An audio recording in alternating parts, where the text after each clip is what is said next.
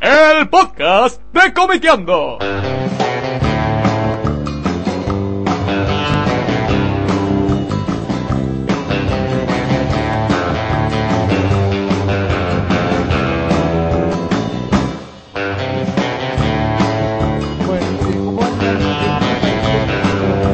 Bueno, de Comiqueando, eh, esta vez sí, 31 ya, pasaron un montón. Vamos a hacer, bueno, el, el balance, ¿no? De este año 2010. Y bueno, estoy con Andrés Acorsi, ¿Qué tal? Buenas tardes. Fede Velasco, Hola, ¿qué tal? ¿Cómo andan? Hernán Cachadurian Hola, muy buenas tardes, noches, lo que sea. y Javi Hildebrand. Buenas, ¿qué tal? Bueno, ¿cómo andan? Bueno, como acabo de decir, eh, la idea es hacer un poco un balance, ¿no? En- sobre distintos, sobre distintas áreas vinculadas a la historieta de este 2010. No sé por dónde quieren empezar, si quieren, cómo quieren arrancar. Yo creo, y no sé si los demás coincidirán conmigo, que este año es muy raro porque arrancó, no sé si mal, pero arrancó con todo el tema este del cierre de Camelot y demás, que parecía que como que todo se iba al tacho Sí, y como que fue repuntando y terminó casi de una manera casi excelente, digamos, Ah. uno un muy buen balance en muchos aspectos. sí, por lo menos lo que, lo que era, digo, eh, una comiquería emblemática, tal cual. Yo creo que te lo podría sintetizar eso que dijo Fede y complejizarlo un poco más, diciendo que fue un año muy malo para los líderes y muy bueno para todos los demás. Sí, O sea, fíjate que Camelot, que era la comiquería líder, se fue al descenso. La revistería, que era la distribuidora líder, quedó en zona de promoción, se le vendió a una empresa de España, bla, bla. Y Ibrea, e Ibrea, que era la editorial líder, también está en zona de promoción con un pedido de quiebra, que no sabe cómo van a seguir operando, que se van a convertir en sucursal de otra empresa, etcétera, etcétera. Y para todos los demás, eh, los cartoneros, los chiquititos, como mi distribuidora, como la editorial Friction, o como un montón de editoriales más, fue un muy buen año. Empezó, como bien decía Fede, tranqui, con algunos miedos, con, con la cautela de ver cómo se reacomoda la cosa, pero cuando una vez que se activó esa especie de efecto dominó, cayó un montón de gente, pero los chiquitos no cayó ninguno. Claro. ¿entendés? Eh, editoriales creo que la única que se fue al descenso fue Talos, que ya venía de un año Tecleando. largo en zona de promoción.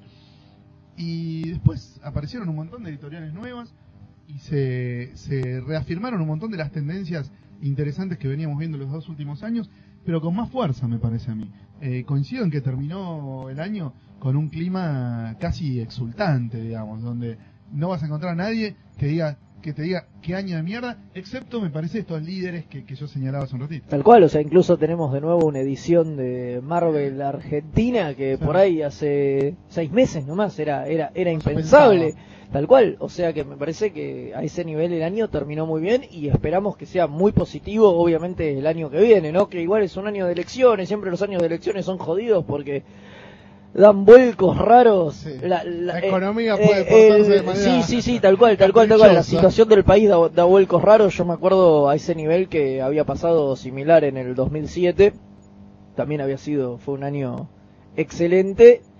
Y bueno, y el 2008 no, también vino la crisis del campo, también hubo un cambio de gobierno, todo, y también medio que se dio vuelta la tortilla. O sea que también el año que viene parece auspicioso, pero Vamos a ver cómo no se- sabemos, vamos a ver qué pasa. Yo personalmente lo vi bastante bien reflejado en el, en el Crack Bang Boom, me parece. Todas las ofertas de publicaciones, de editoriales chicas, medianas este, y, y demás, creo que se, se vio mucha oferta, Sí. este, muchas, eh, había muy, muchas, muchas cosas para comprar y me parece que fue como un buen, este, eh, digamos, un buen panorama, así más o menos a, a simple vista, de todo lo que se estaba ofreciendo eh, en este momento en, en- ediciones locales. Obviamente cuando lleguemos al tema de los eventos vamos a hablar. Sí, obviamente, no, pero digo que... Ya hablamos bastante del podcast el anterior. podcast anterior, Pero... Eh, pero está muy bueno señalar eso de que, bueno, debutaron en, en tres puntos distintos del país, tres convenciones nuevas y las tres fueron excelentes. O sea, Crack Bam Boom tuvo su primera edición en Rosario, Unicomics tuvo su primera edición en Mendoza y el Viñetazo tuvo su primera edición en Córdoba. Y los tres fueron eventos de gran, gran, gran nivel. O sea, realmente eventos a los que da ganas viajar, ir, volver, todas las veces que haga falta y donde se vio un interés muy importante de la gente en las publicaciones argentinas y en las movidas que se están haciendo acá. Eh, me parece que son tres eventos a un nivel muy alto, Claro. comparable a lo mejor que se ha visto en, en materia de eventos fuera de la capital. Y bueno, me parece también súper importante. Crack Bam Boom además es como que marca un cambio en la tendencia también, ¿no? El tema de que esa esas visitas internacionales sumadas a las que vinieron a viñetas sueltas, eh, las de Peter Cooper y, y Felipe Hernández Cava, marcan un rumbo en el tema de que no es inviable volver a tener visitas de gran nivel internacionales Claro. a nivel comiquero de la Argentina. Ya no son los fancineros del tercer mundo como en los viñetas sueltas anteriores, ni la nada misma como ni los doblajistas mexicanos, ¿entendés? Es como que hay una tercera opción, que son autores consagrados realmente importantes y que tienen fans, Sí. eh, ¿no? Porque muchas veces traían o doblajistas mexicanos o artistas que no tienen fans. Acá este año, entre la, suel- la gran semana suelta de viñetas, fue el nombre completo, Claro, ¿verdad? claro, sí. El Crack Bam Boom, esa tendencia se revirtió. Pudimos tener autores de primer nivel con fans. Y a nivel de eventos, como vos decís, con doblajistas mexicanos y demás, este año también se dio la cosa esta de que empezaron a acceder un montón y vinieron a lo largo del año, ahora no me acuerdo si cuatro o cinco, teniendo en cuenta los dos que vinieron a, Ah, a Animate, ¿no? ah. Pero y después creo que sí, que hubo otros dos eventos que, que a su vez trajeron doblajistas, capaz se me, se me escapa alguno, pero creo, creo que fueron otros dos eventos también. Y de pronto antes era algo como exclusivo de Animate, qué sé yo, pero ahora ya hay otros también, dentro del otro ámbito se empezaron a jugar a más. Y, y si bien es otro palo y otra cosa, digo, está bueno y también marca como que hubo una, una expansión del se volvió a mercado. correr como el, el ángulo, viste, que digo, se expandió un poco la oferta y volvió a ser quizás lo que pasaba hace 10, 12 años, donde había, digo, otro tipo de lugar, donde había otro tipo de invitados y digo, la oferta era muy amplia. Claro, Digo, tal cual, tal cual, ahora se el amplió Pará, sigue sin ser amplia, ¿eh? No, bueno, Sigue sin pero ser digo, amplia porque por cada artista de cómic tenés tres doblajistas mexicanos o tres bandas que tocan canciones de anime, no, o sea, eso seguro. Pero digo, se seguimos, lejos de una situación. Sí, pero, yo creo que fue un, un punto de inflexión, ¿no? De ahí en más vamos a ver qué pasa en el 2011. Si en el 2011 vuelven los fancineros del primer mundo y, y los doblajistas mexicanos y no vuelven los artistas importantes del cómic, bueno, por ahí fue un espejismo también en el 2010, andás a ver. ¿viste? También en el 2006 vinieron Joe Kelly y, y Dave Lloyd y después al año David Lloyd y al año siguiente no vino ninguno, Claro. ¿entendés? No, también en el 2006 nos Hablamos más del entusiasmo que de... Claro, también en el 2006 nos comimos el amague de que podía haber un cambio de tendencia y no hubo, ¿entendés? Fue Sí, una bueno, era lo que situación... hablaba yo recién del 2006, 2007, que también que se dio una movida parecía parecida que sí, pero al y, final... y, y, y después eh, hubo un retroceso. Sí, pero Espero igual- que el año que viene podamos estar contentos y cuando hagamos el No, bueno, año que ya- no, loco, la tendencia siguió y Claro, no, vamos- para el, vamos- para el vamos Crack Bang Boom ya se están hablando de, los de los invitados para el año siguiente, o sea, se, Sí, se no, no, yo pinta creo que como sí. va a haber una, una continuidad que no es algo algo aislado, sino que Yo creo que sí. este, se va se va a ampliar eso, ojalá, ¿no? Que así sea. Bueno, muy bien. Bueno, hemos terminado haciendo el primer, la primera parte sobre, sobre convenciones, Sí. me parece. Y al final, sí. Salió más o menos así. Andrés. No, pero simplemente porque estábamos viendo las tendencias, ¿viste?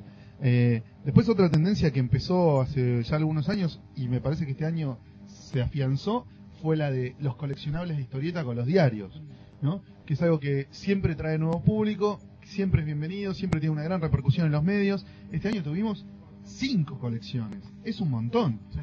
Clarín nos, nos dio la, primero la colección de Spider-Man, donde publicó completo Civil War, que fue glorioso. O sea, los cómics de Spider-Man que salían no estaban buenos. Pero subir un colectivo y escuchar a los chicos discutiendo Civil War, a mí me emocionó, ¿entendés? Yo estoy diciendo, pero boludo, ¿cómo, le vas, ¿cómo se va a sacar la máscara? Y sí, si el gobierno Esta se lo joven se le saca que se militancia. careta. Claro, pero no, pero él no se la quería sacar. ¿Pero por qué? Le- Si el gobierno le manda, pero se la tiene que sacar. No, pero no, porque él no está, no es parte del gobierno. Entonces, pero, pero entonces, ¿por qué La los juventud maravillosa que O sea, lee claro, escuchar chicos de 13 años discutiendo Civil War en un colectivo, para mí fue muy muy groso, muy bueno. Me encantó esa colección de Clarín, me parece que estaba bien pensada, más allá de que las historietas por ahí no son las que nos gustan. Clarín también durante las vacaciones de invierno Los Increíbles en, en- en varios cómics escritos por Mark Wade. Corto Maltés eh, salió con la revista. Enie. Y con el diario Perfil tuvimos los libros de historieta de historia de la histori- de historia argentina hecha en cómic de Felipe Piña, que son los que originalmente había editado Planeta, y eh, la colección de Patorucito a color, dos en realidad. Sí. Primero probaron con una, como les fue bien, después agregaron una la otra. más larga. En total cinco colecciones en los en los diarios, me parece claro, en realidad la No, y este año no. tuvo el también. Ah, no, pero no fue con dinero. No, no. No, iba a ¿Cuál decir la de Batman, ¿Cuál? pero no era. La- No, no, no, estaba mal. No, Batman fue el Sí. año anterior. Batman fue el Sí, año no, no. pasado con Clarín. Empezó a fines del 2008 y Claro, terminó sí, ya sí, entrado sí. el 2009 con Clarín. Eso me parece que fue una tendencia que, que, que se que perduró, digamos, y Y aparte, estuvo muy creo que bien. vos lo habías dicho en un momento que, digo, este tema de que quizás se decía en muchos lugares que los chicos podían no llegar a engancharse tanto con el cómic americano. Y digo, esas colecciones probaron que sí, porque digo, Spider-Man lo leían y realmente hay un mercado que puede consumir ese material. No, seguro, no son solo chicos también. ¿eh? No, obvio, ni hablar. No, no, Yo te digo el, el ejemplo ese de los chicos discutiendo Civil War, porque por ahí los grandes no discuten Civil War en el Bondi, o por ahí lo discutían en la oficina, andás a ver, ¿viste? A la hora del almuerzo, boludo, ¿leíste la decimos? Eh, pero me pareció muy notable este, ese reencuentro de un público con este tipo de personajes que son vigentes, que están vigentes siempre. Eh, esto tiene que ver con lo que hablamos siempre de la presencia de, de empresas grandes, de, de editoriales importantes en el ámbito del cómic, cosa que este año también se vio eh, con, bueno, Sudamericana, ¿no? Que amplió mucho su oferta de historietas, Sí. terminó el año con Scott Pilgrim, lo empezó con un montón de títulos, en el medio publicó el que para mí es el libro más importante de lo que salió este año, que es El Hipnotizador, creo que si hay un libro de todo lo que se publicó en el 2010 Sí, que nadie en su sano juicio puede no tener, es el del hipnotizador. Es una historieta perfecta, la edición es excelente, el libro es hermoso, no es caro, es, viste, está todo bien con todos, digamos. Un montón de editoriales hicieron un gran trabajo. Fede recién resaltaba la labor de Omnipress que, que nos trajo de nuevo a Marvel, nos trajo a Image con, con The Walking Dead, nos trajo a Dark Horse con Star Wars y Hellboy. Hellboy. O sea, es una editorial de un criterio muy amplio. Lamentablemente este año no publicó historieta argentina, le vamos a pasar esa facturita. Eh, pero han hecho un, un trabajo muy bueno realmente para resaltarlo. Eh, y un montón de editoriales más chicas han hecho enorme trabajo este año. No, no sé, eh, Loco Rabia, Loco Rabia. eh, La Duende, Llanto de Mudo. Son La editoriales- Pinta también, La Pinta. Editoriales bastante. chicas que con mucho Sí. esfuerzo, eh, Napoleones y Batalla salió al ruedo con, con, dos, con dos títulos muy interesantes. Eh, la editorial Comics de Breeze salió, es una de las editoriales Ah, nuevas. con la colección lanzó con sí. la colección buena. dedicada a la historieta infantil, Sí, sí, con muy buenos laburos. Eh, la editorial Masinfo, que es como una desprendimiento Desprendimiento de lo que originalmente había sido Domus. Sacó cuatro títulos de historieta, un par muy buenos. La- salió la editorial Macpulenta, que nos regala cada dos o tres meses La Murciélaga, que por, por ahí es la revista del 2010. Muy buena ¿no? revista, sí, Eh, sí, sí. yo te la pongo como la revista del Sí. 2010, de las publicaciones periódicas que salieron en el Sí, 2010. sí, sí. Me parece que ninguna hizo tanto por el cómic como La Murciélaga. Ahora sale el número 5, ¿no? Ya salió el número 5. Ah, ya. Ya, ya salió.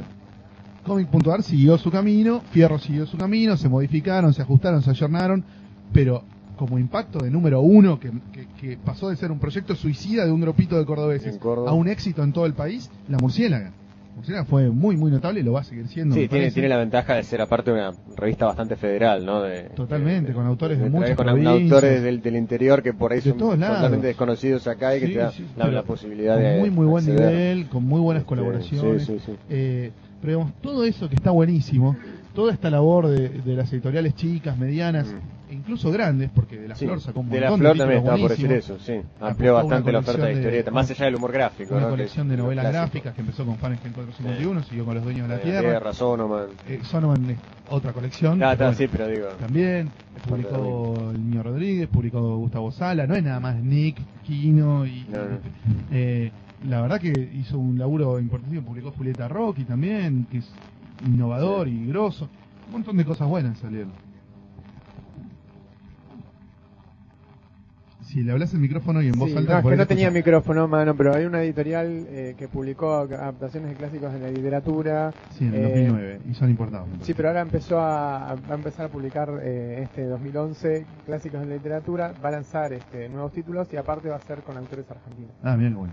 Bueno, la No editorial. Pictus también eh, es una editorial de literatura infantil que este año empezó a sacar historietas, sacó una de, de Luciano Saracino y Gen Baró, que se llama Federico Fede y Tomate.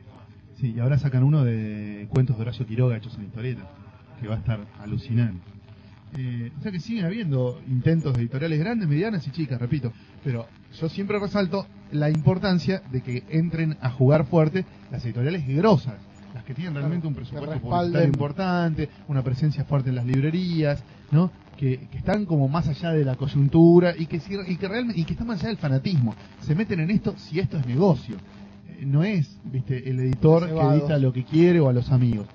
Que también es grosso, que yo, Historieteca, por ejemplo, que empezó a fines del año pasado, este año publicó dos títulos más de gran calidad, de gran lienzo y Bogart, es una editorial que va a seguir funcionando, que ya tiene confirmados nuevos títulos, eh, es muy grosso lo que está haciendo Marcelo Pulido, pero me parece que lo que realmente habla de la salud del mercado es Claro, lo, lo de, lo de Marcelo suena grandes más como una, como una, Una como patriada. una patriada, una cosa hecha muy a pulmón que se, se puede desmantelar en cualquier momento.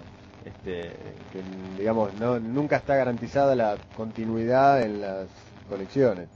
Este, ah, No, Ah, no tengo demasiado para, para acotar. Creo que ya Andrés dijo más o menos lo que tenía que, que decir sobre el mercado, por lo menos, no lo que, lo que Sí, se por lo menos que fue acá. No, podemos seguir. No, no, podemos seguir. Bueno, obvio, hay, hay que no, nombrar no. un montón de cosas más, no sé. Por ejemplo, eh, Deux sacó Simón, que era una novela gráfica de y Rizzo espectacular, que era absolutamente injusto que nunca se hubiese publicado en la Argentina. Eh, dos editores sacó Winter World, de Chuck Dixon y Safino. Es un trabajo maravilloso de Jorge Safino. Los guiones no son gran cosa. De hecho, la segunda parte de Winter World la hicieron los ayudantes Safino. Safino hizo dos, dos giladas. Pero es un libro lindo, una cosa que está bueno tener. Eh, hay un montón de cosas que se pueden seguir hablando, digamos. Eh, y después, bueno, lo- una cosa que ya veníamos charlando, creo que incluso lo mencionamos en otros podcasts, pero muchas veces en charlas con público que nos tocó participar, el tema de eh, el, la- el retroceso, digamos, o la falta de pilas a la hora de editar manga. Sí, ¿no? bueno, eso Donde los mangas ¿no? que nos habían acostumbrado entre el ARP e Ibrea a una gran cantidad de novedades por mes, eso se desinfló al punto de que hubo meses en los que no salió un puto manga. Este Exacto. año, ¿Cuánto tiempo hubo un parate, digo, de Uy, hubo. de oh, cuatro sí, meses? sí, sí, hubo. o más. mm, Sin nada, creo que hubo un mes. O sea, un mes o un mes y medio, ponele, sin absolutamente nada, en el que no te sacaba ni un tomo de Dragon Ball, o sea, sin Sí. ninguna novedad en los kioscos. Después, obviamente, por ahí parecían muchos meses porque Ibrea te estaba sacando uno, dos títulos por mes, que comparado con lo que solían sacar, es lo mismo que nada. Poco. Pero había, pero sin nada, nada, hubo un mes y medio más o menos, sin absolutamente saliera nada. ¿Y a qué se debió eso? a roscas internas de ellos, supuestamente ajustes que tenían problemas con la distribución y no le querían entregar material y qué sé yo. No sé, ¿viste? cómo es Ibrea con, con sus problemas y te- nunca, te enterás, ni, lo- Administrativos. ni los empleados saben, ¿no? uno a veces sabe más que los propios empleados de Ibrea, es así. Pero llamó la atención, digo, que Ibrea, que justamente era una de las pocas que más o menos mantenía cierta eh, continuidad, de repente tuvo un parate. Y del Y bueno, sabemos que, lo así. afectó muy grosero la falta de falta de láser. Hace muy poquitito en su Facebook Leandro contó la posta, dijo habiendo pasado un año y medio y contó la posta de por qué se fue, qué sé yo, por qué dejó de salir la láser, pero eso les, le- les hizo un Les agujero. un Creo que en el balance del año pasado, en el balance del año pasado hablamos bastante, hablamos de- del cierre de láser y demás y de cómo podía llegar a afectar a la editorial y bueno, este año claramente eso se vio.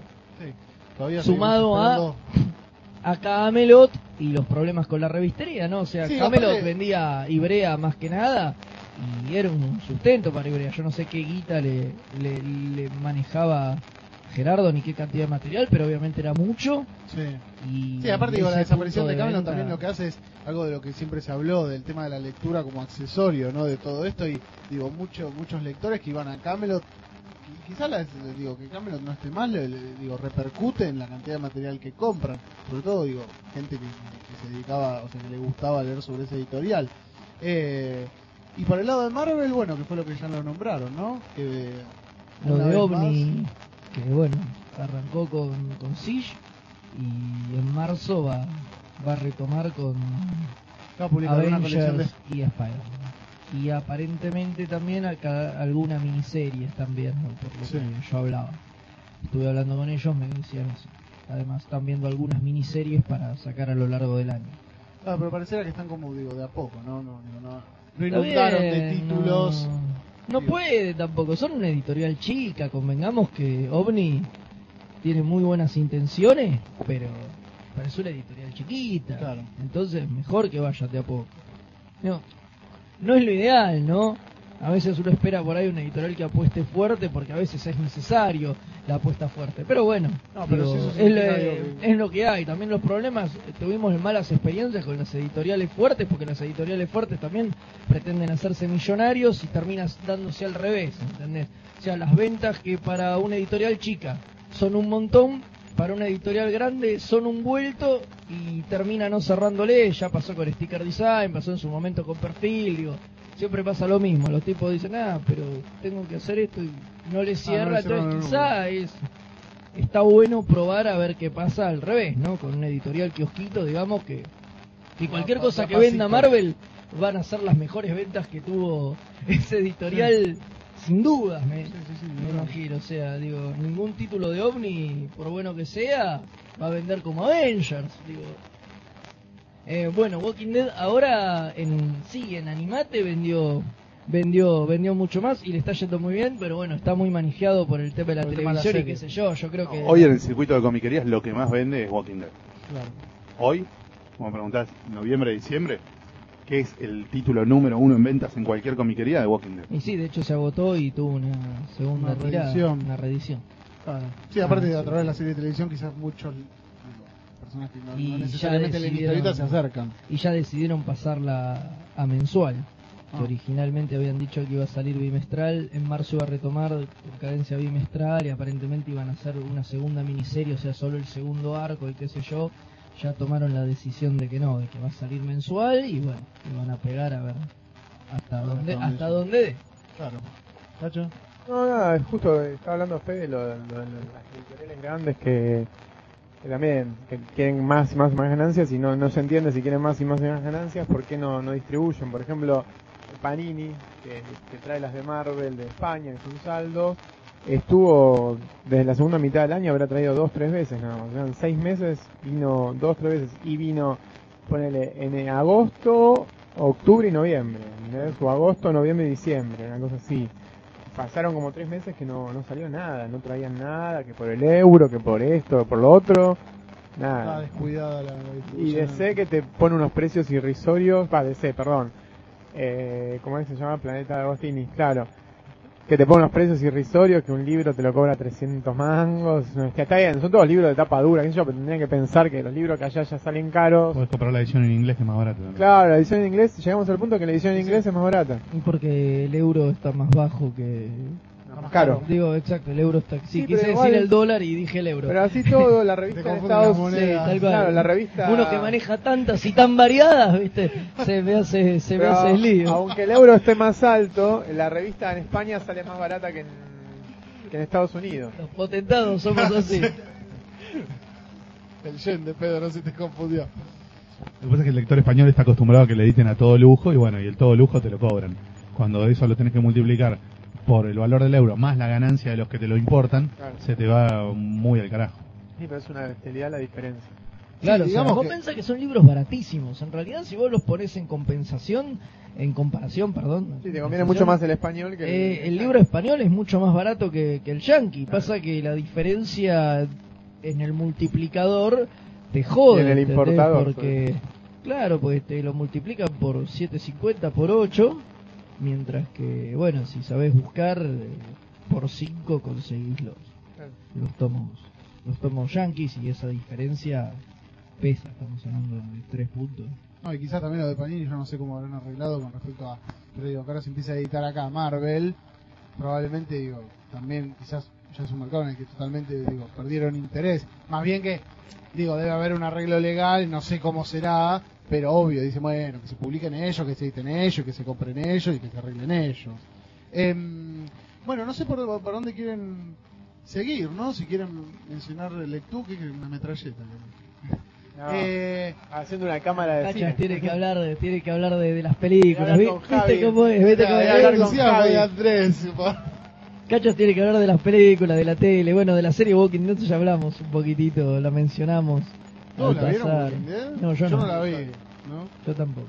Ninguno la vio. Ah, no la vio nada. Yo sí, yo sí, yo la vi. ¿eh? Ah.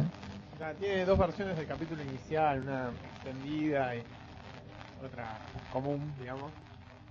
Pero digamos que sin dudas eh, eh, es lo más destacable, sin dudas, no sé no la llamo, es lo más destacable del año, digo, cómo repercutió el hecho de que se haya estrenado en simultáneo con Estados Unidos, digo, con un día de diferencia, o sea, digo, me parece que es algo que viene con, con mucho empuje. Está bien, fueron seis capítulos y ahora hasta octubre no hay más. Pero, pero bueno, bueno, lo que decíamos reciente, todo lo que vendió es producto también de la gran campaña que le hicieron y que hoy Sí. puedes hablar de Walking Dead y todo el mundo sabe de lo que es. Está renovada por 13 episodios. Sí, me sorprende eso, la repercusión que tuvo, la verdad. A mí en televisión otra bueno. cosa que me sorprendió eran los 300 versión televisiva, que es Spartacus. Hicieron todo como Spartacus, así, una, una cosa... Pero eso no tiene nada que ver con No, el no, cómic. me sorprendió siempre haces lo mismo. Usaron me gustó, mucho para vestir santos. Claro, a mí también. Bueno, a mí Caín y también. Abel. Caín y Abel, pero claro, ¿qué tiene que ver? No, no, me causó mucha gracia Porque Caín y Abel tiene que ver con, con House of Secrets, ¿viste? Parece Y- que Gran pero Hermano no se 2011 parece, se lo viene con mal. todo. Y en Utilísima hay unos programas de Narda Lepes que no sabes lo que son. Ah, Narda se pasó utilísimo. No, a nivel cinema, a nivel cine Pero- posta, me parece que este fue el año, incluso a televisión también, donde, donde es un producto, digamos, como Walking Dead, que, que si bien es de Image y es una serie que le va bien, digamos, no, no es lo obvio. Digamos, eh, en el cine eso también se vio, ¿no? Digo, salvo por Iron Man, todos los demás eh, fueron todas películas de, de, de cómics eh, Under, que, ¿no? que Under sí o no Sí o no me o no. Pero de o de la claro. B, viste, no, no obvios, eh, y eso estuvo muy y hubo mucho, eh, hubo, Sí. hubo un montón, seguramente Cachas tiene la listita, porque no falla, Es- eh, Empezás por Cenitram, por ejemplo. pero exacto, pero pero hubo hubo hubo de todo, hubo hubo Sí, creo que hace un par de, de todo y muy variado. justo hablando de eso y que Sí, ya lo hablamos el otro día, es, el, el podcast anterior creo que fue. Eh, pero bueno, el 2000, 2011 se viene en eso mucho Bueno, mucho Cenitram es pero igual tiene que ver con superhéroes, pero no tiene que ver con historietas, digo, su cuento de Claro, es un qué sé yo, pero Pero eh, da- da pero como- está bueno, igual está, está bueno que se hagan ese tipo de películas acá. No, hablando de, hablando de tele, tenemos que hablar de, continuará del programa de Juan Sasturain en, en el canal Encuentro, Sí. ¿no? Por primera vez hace un programa, una serie de programas, que ya tiene su segunda temporada y que seguro va a tener también una tercera, de programas dedicados a pequeños documentales sobre los autores y las obras más importantes de la historieta argentina. Eso también hace tres años era impensable y hace dos también. Y hoy es una realidad, es un muy, muy buen programa, eh, que seguramente va a ganar premios y que se va a, a repetir mucho en la tele. Está en canal Encuentro, está en un horario medio choto. Que lo editen en programa de- DVD, así lo podemos comprar y verlo. Pero es un programa muy interesante para el que le gusta la historieta argentina, donde no necesitas caer en, vino el productor Juan Carlos Pija de Hollywood y decidió adaptar todo y ahora los zombies son travestis, ¿entendés?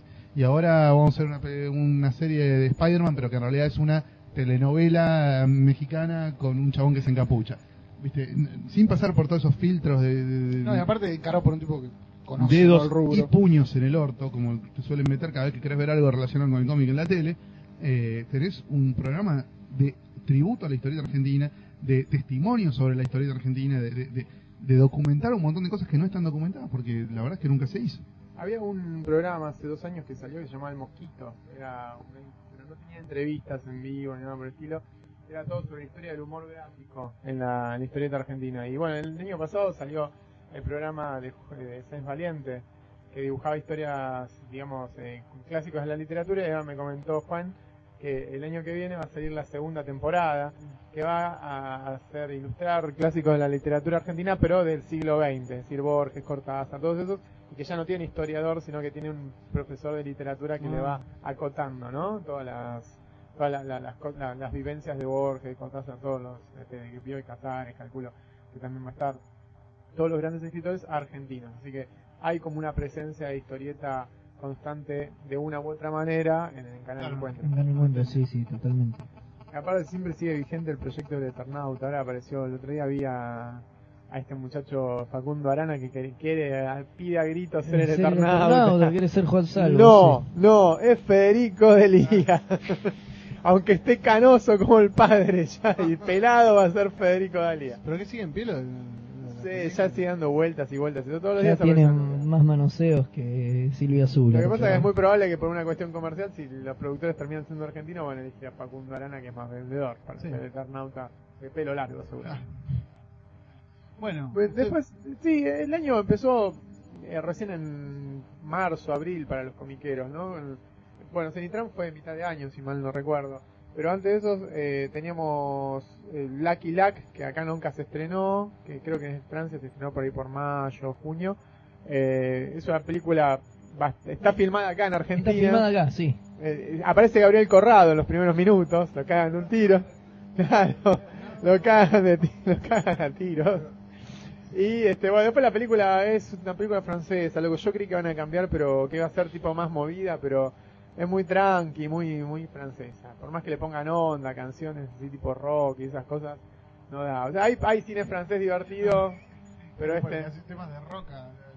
Y bueno, ¿cuántas películas de vaqueros hay con, con temas de rock? Sí. Sí.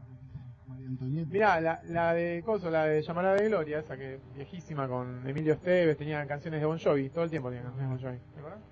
Bueno, eh, después Iron Man 2, que a mí me pareció muy larga y no tan copada, tan con tanto swing como la primera. No, bueno, claramente no, no, no es la primera, pero era obvio que no, que tampoco Sí, lo no, iba a es hacer. buena. Lo que pasa que funciona por comparación por ahí. Como, Claro. como, como está muy buena la, la, La primera. la- la- la primera, la, la segunda tiene todo eso, pero ya no te sorprende tanto, Claro. porque ya lo viste antes. A mí me gustó. Igual ahora es a- abordan eso de que Tony eh, se vuelve borrachín y esas cosas. Claro, claro, claro. Pero La única película que fui a ver al cine este año fue Iron Man. Iron Man y le gustó seguro. La única vez que fui al cine durante todo el año, Y le gustó. prisionero del blog, de la distribución y de tantas las cosas que hago todos los días, fue Iron Man 2. Y porque era a las 9 de la mañana, no si era a las 4 de la tarde tampoco podía.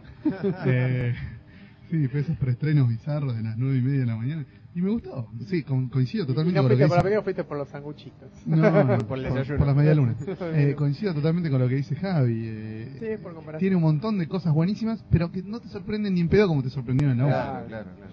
Pero bueno, Bueno. sí es por haber hecho la 1 quizá. Sí, sí. igual está, igual está muy buena, tiene mucha acción, tiene a Scarlett Johansson. Pero es lo que yo decía, después de eso, eso fue un pequeño escaloncito y después los estrenos comiqueros se fueron para los lados bi- más bizarros. Claro, claro. Después tenés eh, Gakuro, que tuvo su película. Uy, es y verdad. 35 libros que editó La Nación basados en la, Sí, tal en cual. la película, totalmente innecesario. Nadie No, calculo que ninguno de los acá presente la vio, no, se animó, no. Realmente no. Martín. No reivindicás. Yo no sé, de verdad, debe haber, de haber leído ver mucha gente, pues hasta. ¿Cómo es? Eh, O sea, estuvo tiempo largo en cartelera. Sin dudas, pero ¿qué, qué duda te cabe que la puede ver mucha todavía. gente? Si es un éxito, por algo hicieron la película. Todavía sí. no lo entiendo. Después estuvo. Después también hay historietas así como de la B, como dice La Papa, que son Kikas, que es la, la miniserie esta de. Excelente película. Sí, muy divertida. Muy buena. Y, y obviamente tiene que estar Nicolas Cage. Está Nicolas Cage. Está Nicolas Se Cage. anotan todos los cómics de la B, Nicolas Muy, Cage muy, se aparece. muy- buena se película. había notado en el Avispón Verde, que sale en. ¿Cómo se llama esto? En enero, febrero. Y se fue. Menos mal. ya era demasiado. Muy lindo. buena Kikas. Además se despega un toque de lo que es la historieta y para bien, digo. Sí, o sea, bien. las dos cosas son muy buenas y, ca- y si bien van para distintos lados, parecido a lo que pasa con la serie de Walking Dead, ¿no? Ah. Que se abre de lo que es la historieta y pero se la banca igual, digo. Ahora Miller estaba escribiendo la 2. Ya, tiene fecha. De Kikas. Sí. Sí. ¿La película o, Balls to the wall. o la historieta? Porque la historieta Yo que empezó la a salir, claro. La historieta tengo entendido que ya estaba saliendo. Claro. O sea, después Red. Ah. Eso, yo no había, no, no había ni enterado, me pareció como de sorpresa Red. Red, buenísimo. A mí me encantó. Willis, eh, Claro, en una película de historieta. Bruce Willis, John Es la- Malkovich, La, película de historieta de Morgan Bruce Freeman. Hubo dos este año. Zorro. La otra Claro. fue de. Willis. Entonces, ¿Fue este año? ¿No fue el año pasado? Fue este año de Surrogates. No lo puedo creer, yo creía que había sido el 2009. Por eso Sí. decía, la película de Bruce Willis No, de no, historieta del no, año. no, no, fue, fue este, a principios de este año. te juro que creía que había sido el 2009, por eso no la había puesto. Surrogates también, una otra historieta oscura Todos y rara. recordamos el peinado de Bruce Willis en, en The Surrogate. Sí, Era, ¿Cómo era no? como el Lo peinado. más atractivo de la película. Era como el peinado de Jude Law en ese inteligencia quincho artificial. que le pusieron, qué feo, qué hijo de puta. Y después tenés la que pasó totalmente desapercibida. las dos que pasaron totalmente desapercibidas, que son cómics de vértigo, que son The Losers. Pero eso no se, no se No llegó a estrenar acá, en Estados Y Unidos sí. Lo que pasa, sí. Uh, Las dos Correcto. fueron... No, bueno, pero era la otra de la que iba a ¿No hablar. estás, ¿No estás saliendo por vértigo ahora? Ah, creí que había salido por esa. Sandman. En el año, en el año 95 Jonah Hex era de Vértigo, ahora es del universo DC. Eso debe ser directamente. Bueno, sí, esas acaban, eh, por lo menos eh, John Hex acaba de salir en DVD. sí, salió en DVD no ahora sé, The diciembre. Losers me parece The que Losers ya todavía- salió. The Losers salió. Ah, ya Hace salió. un par de meses, ah, no sí. la vi todavía. No, pasa acá, el The Loser, yo había puesto en el blog, en la página, digo que, que habían estrenado, le iban a estrenar de cerca, sí, cerca de Brigada A en Estados Unidos y cometieron Igual, ese error. Una de las mejores películas. The Loser que me dijeron que está buena. Jonah Hex no se puede mirar no directamente. Es divertida. ¿No? No, a mí no me gustó. Bueno, Pero la que se no se estrenó. Igual para aclaremos por favor que el cómic de Losers es brillante. ¿sí? Entonces, que si ves la película y no te gusta, no importa, que eso no sea óbice para leer el cómic, leer porque el cómic es brillante, está todo reeditado en dos libros nada más, y es una historieta excelente de Andy Deagle y Hawk, pero no Hawk, el de la productora, Otro, Hawk, el otro Hawk. el inglés, el que se escribe sin No la- C, no la visto, eh, con ¿no? C. La película, no, no miro cine yo, pero la historieta la leí y me encantó. Eh, También podemos, no es podemos aclarar, eh, bueno, lo mismo vale para Jonah Hex, que la película es un aborto, pero el cómic está bueno. sí. Y a la inversa para Red, que la historieta no está demasiado buena. De hecho, creo que son los primeros 15 minutos de película. Y la película, la verdad, es, es muy divertida. Digo, no, no es una obra maestra, ni mucho menos. Es una película para pasar el rato. Pero a mí me gustó mucho, la verdad. Sí, yo la que quiero destacar eh, es Scott Pilgrim, que no se estrenó, lamentablemente. Se dio en el Festival de Mar del Plata, pero bueno, está muy, muy, muy bien. Sí, sin duda. Muy Sí, bien, mucha muy gente bien. hablando. Bueno, hay la- opiniones divididas, pero. cosa que vamos a lamentar mucho, no se mm, Sí, vaya no a estrenar. Scott Pilgrim, no Ah. la van a dar en el cine, ya es una decisión, va a salir directo a DVD, pero bueno. Creo que ¿qué sale para marzo. Sí, ahora, no, calculo que ahora, marzo. que ahora en el Sí, en Estados verano. Unidos en DVD salió en, Ya salió. en septiembre. Ya salió, sí. Sí, sí, sí. Bueno, y no, y Sí, no hay mucho más, porque la verdad que este año no- tenemos animación, que este año hubo película de todos los estudios. Adel Blancek tuvimos también, que nos estrenó acá, también va directo a DVD y es otra película francesa, Adel Blancek. Ah, sí. Ah, hicimos una nota en la Comiqueando. Hace poco, exacto. Dijeron parecía que se estrenaba y al final también... Este año no fue la que, que salió una nueva de Asterix y Obelix, o fue el año No, fue el año No, año pasado, pasado, ¿ves? sí. Un trastorno mal con, los- con las fechas. Y tenemos cuatro de animación que este año tuvieron bastante buena recepción. Es mi villano favorito. Después la similar en comparación por el tipo de argumento, Megamente. O sea, son dos villanos que tienen Ah. que cambiar su, su actitud frente al mundo. Y después tenés unas secuelas que está Shrek 4. Que a mucha gente le gustó que sea un universo paralelo, una cosa así, pero dicen, no sé, A ver, no es lo mismo después que de la uno. 3, que era una verga, Sí, la 4 está La bárbara. cuatro está bárbara. sí. O sea, tiene eso, o sea, la 4 levanta mucho con Claro. respecto a la 3, ¿no? Entonces Está al la- nivel de las dos primeras, que son brillantes, pero al lado de la 3, La cerramos ahí. Ya está. sí, ya está, que la dejen Aparte acá. ya se murió el escritor de los cuentos. Y ya está, ya está. Y después la tenés la, la que para mí es la mejor del año, que Story es Toy 3. Story 3, a full, de Sí, una. sin duda, es una de las Terrible, mejores películas del No conozco a nadie que no haya visto el final y se haya pintado un lagrimón, Sí, excepto sí. la papa que todavía no lo vio.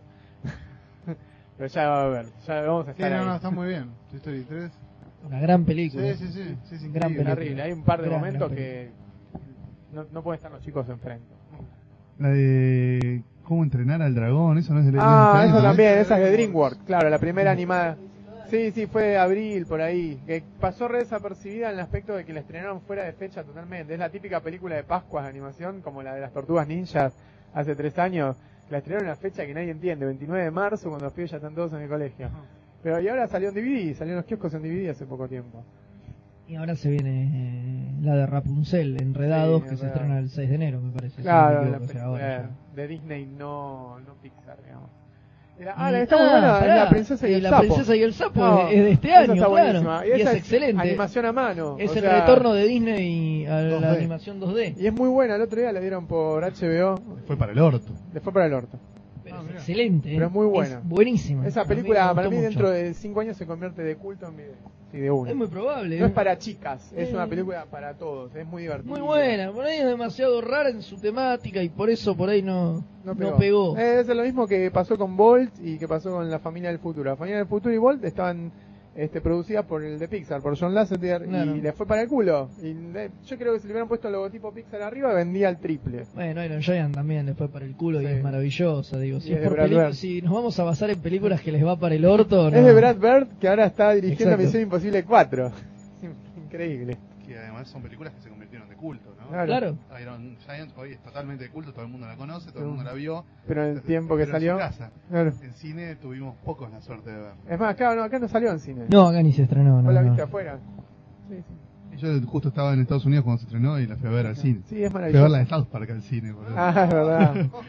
South Park acá salió en video, Claro. o salió antes en ISAT y después salió en Claro, video. sí, que no sé. no, yo justo fue ese, el verano yankee del 99 que se estrenó South Park Tarzán, South Park y de Iron Giant, Ah. todos para las mismas fechas y fui a ver las tres al cine de episodio Estados 1 Unidos. también, todas. Episodio uno, pero no, no la fui a ver porque no me Ah. interesaba para nada. Y Patoruzzi, no. no. Alguna otra voz. era. Manuelita, Manuelita. 99 era Manuelita. Terrible, la película de García Ferré del año. Sí, cerca del Oscar. Em, bueno, ¡Qué maldad, boludo! estuvo ahí raspando. Bueno, dígame usted. Viene, la, historia oficial. Sí. eh, nueve reinas, el. Claro. Carancho, Manuelita. Bueno, eh, nada, me parece que tenemos que empezar a hablar ya de lecturas, ¿no? Que es lo que no hablábamos. Eh, pero después del bloque. Después, Sí, ¿no? Un corte, una quebrada y Y volvemos. enseguida volvemos. We wish you a Merry Christmas. We wish you a Merry Christmas. We wish you a Merry Christmas and a Happy New Year. Good tidings we bring to you and your kin. Good tidings for Christmas and a Happy New Year. Oh, bring us a figgy pudding. Oh, bring us a figgy pudding. Oh, bring us a figgy pudding and a cup of good cheer. We won't go until we get some. We won't go until we get some. We won't go until we get some. So bring some out here. We wish you a Merry Christmas. We wish you a Merry Christmas. We wish you a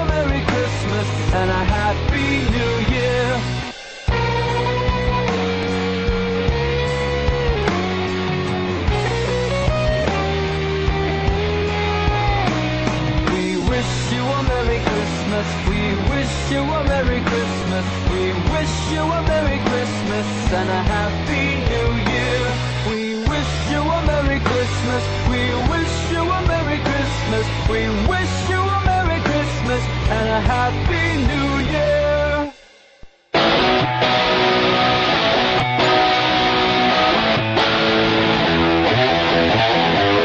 Ya apareció Komiku, la nueva revista sobre manga, anime y cultura oriental. Noticias, manga manía y comicultura. Incluye el suplemento Senseiya para coleccionar. Búscala cada dos meses en tu kiosco. Es una publicación de Free Show Press.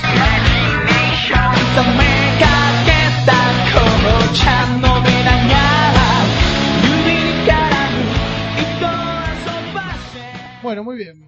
Volvimos. Eh, yo igual quiero que Fede digas al aire lo que acabas de decir, tus reclamos, tu queja de que, de que- porque es cierto, digo, a muchos que nos pasa. Ahora que uno lee en libros, eh, DC está editando mucho en hardcover y se toma demasiado tiempo, Marvel también, en sacar lo- los softcover, que es por lo menos lo que yo leo, y así es como vengo un año y pico retrasado en la lectura, porque sale el hardcover, no sé, a los seis meses que arranca una serie para recopilar y después se toman seis meses más, o, sacan o el- un el año o nueve, y ¿Y cuán- cuánto va a pasar hasta que salgan directamente el libro?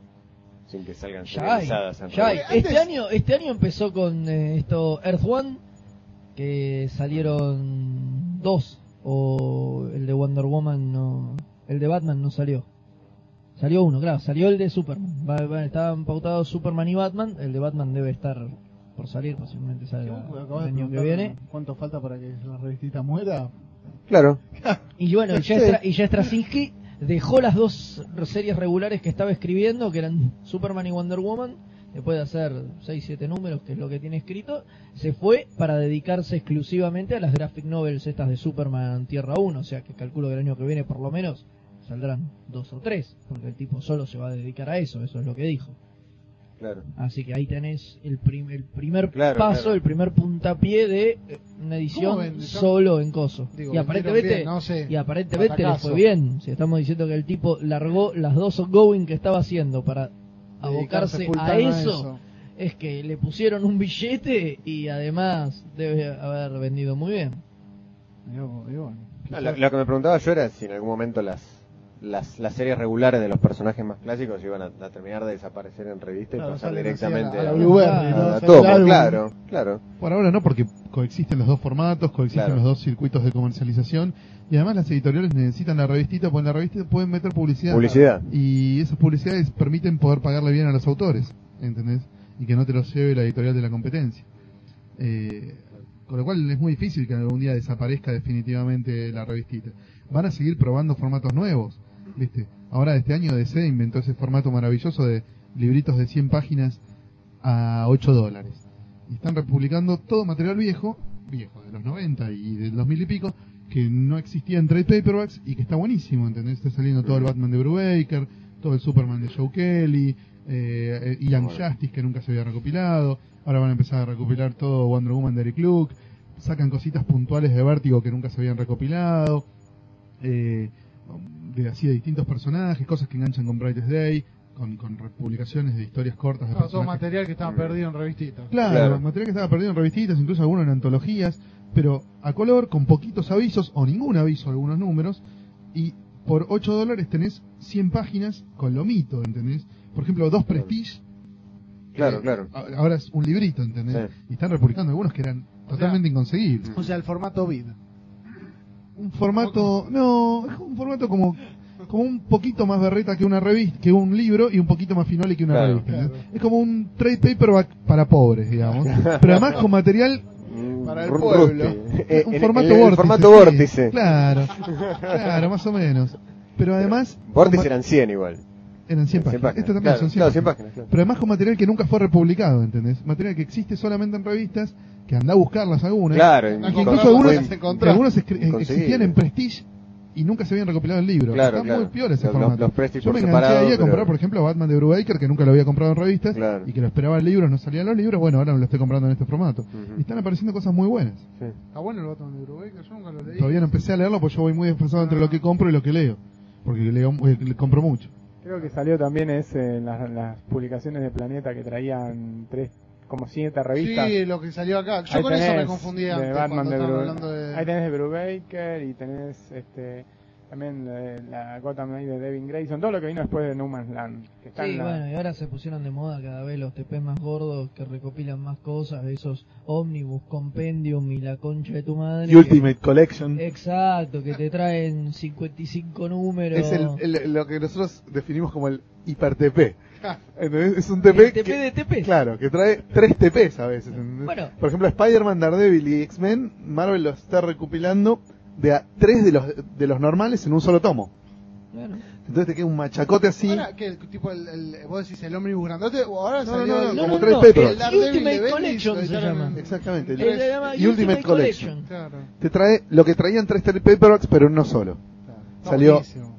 Así está saliendo y. Ultimate X-Men, y Ultimate Spider-Man, eh, Spider-Man de Straczynski ya salió todo, salía, sacaron uno de Ultimate Marvel Team Up, Est- están sacando así en un solo trade paperback lo que antes eran tres TPs. bueno, yo hace. New X-Men de Morrison salió en, en- Sí. en dos, Sí. en tres, en dos. Claro. Es increíble, es una cosa Ahora maravillosa. eso, eh, porque... Es el TP de TP. Bueno, eso. Vértigo lo hizo con The Losers también. Losers originalmente eran cinco Sí. tomos, ahora, Ahora son, son dos. dos. Gotham Central originalmente eran cinco tomos mal editados, ahora son tres tomos donde va a tener todo. Ahora yo digo, que editen esta, digo, que busquen estas nuevas maneras de editar los TP. ¿Significa que digo, realmente están enganchando nuevos lectores? Totalmente. Que está aumentando la cantidad de lectores, No, es no. un buen síntoma. Significa que están, se están, se, se están ajustando a las necesidades de otro circuito, que es el de la librería. Claro. ¿Entendés? Es un circuito donde el libro de 30 pesos no es pecado, de 30 dólares, digamos, no es pecado, y donde el lector quiere leer mucho por ese precio. Claro, y además de que los autores cada vez escriben más para el TP.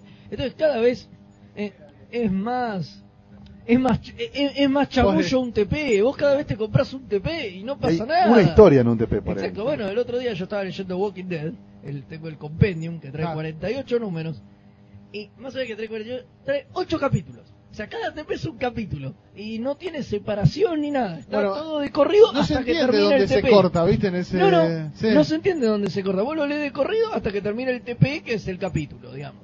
Entonces ya está hasta pensado así. Yo me imagino lo que debe ser leer Walking Dead en revistitas. Y Sí, debe ser un... matar. Te debes querer matar, porque no pasa nada. O sea, no, en estos 48 números obviamente pasan un montón de cosas, pero en cada TP pasa muy poquito. Y- Entonces por eso ahora se inventaron el TP de TPs, como porque dijeron, bueno, lana. Lo cual posiblemente lleve a lo que decía Javi, de que eventualmente se acaben las eh, la- las revistitas, ¿no? El comic book, ¿no? Bueno, Que, por ejemplo, esto que estábamos diciendo de estas graphic novel de Tierra 1 que está editando DC. Por ahí después te editan tres o cuatro en un TP. Y sale el TP con las tres graphic novel El deluxe. de Coso. Claro, deluxe y no deluxe, porque en un primer momento empezaron con eso, ¿entendés? Eran las ediciones lujosas. Entonces vos tenías recopilado tipo los Absolute, ¿entendés? Tenías cin- 20 números de Sandman en una mega edición hardcover gigantesca que estaba a 100 dólares. Pero ahora no, ahora te sacan el mismo que te trae los 20 capi- pero sale 30 Claro. y en el formato común y tapa blanda. Y está buenísimo. Sí. Es- Yo quiero más bárbaro. páginas en la edición de este chico de Omnipress de, de, de Walking Dead. Más, más, más revistas, loco. Dos revistas. Esas sí. que son como- Cada dos meses. Eh, Dos dos, revistas. dos. O sea, cada es tres números de Omni vas a tener un TP. Es una historieta de Walking Dead que me parece que pide como leerla así de a ¿viste? Claro. 80 páginas. Es ¿no? como No, ver no. 24, Aparte se ¿no? lee, No ¿viste? podés muy parar. rápido. Rápido, Claro. se, Se lee muy se- rápido. se lee en rápido, blanco y negro, aparte. Yo como te digo, terminé en el 48, encima el 48 te deja un cliffhanger, Sí. termina, en realidad no te deja un cliffhanger, Sí, digo, no. termina, termina, termina y termina como la mierda mal. Y vos decís, ¿y ahora qué? Y me estoy, me estoy Ah, guardando, me estoy guardando, no quiero leer los scans, estoy esperando que salga un segundo compendium que posiblemente salga en octubre cuando se estrene la nueva temporada, yo estimo Claro. que para octubre va a haber un TP nuevo y calculo ¿Qué vos decís el, el, el- el- y más o menos compendium y más o menos porque debería llegar cinco va- que- van sí, por el número no sé ¿eh? van por el número 81 ponele Es- y hasta octubre tenés más o menos para como para llegar al Y 90 redondea a diciembre, ponele. pero yo te digo octubre porque es cuando estrenan la nueva temporada Claro. digo posiblemente los tipos traten de hacer la jugada de para mandarlo ahí entonces no me sorprendería que ahí salieron y por ahí un poquito El- más chico El número 2. por ahí un poquito más chico, llegando hasta el El 88, tema es que qué sé igual- yo, igual 40 números es un montón igual. digo. Fabi quería decir.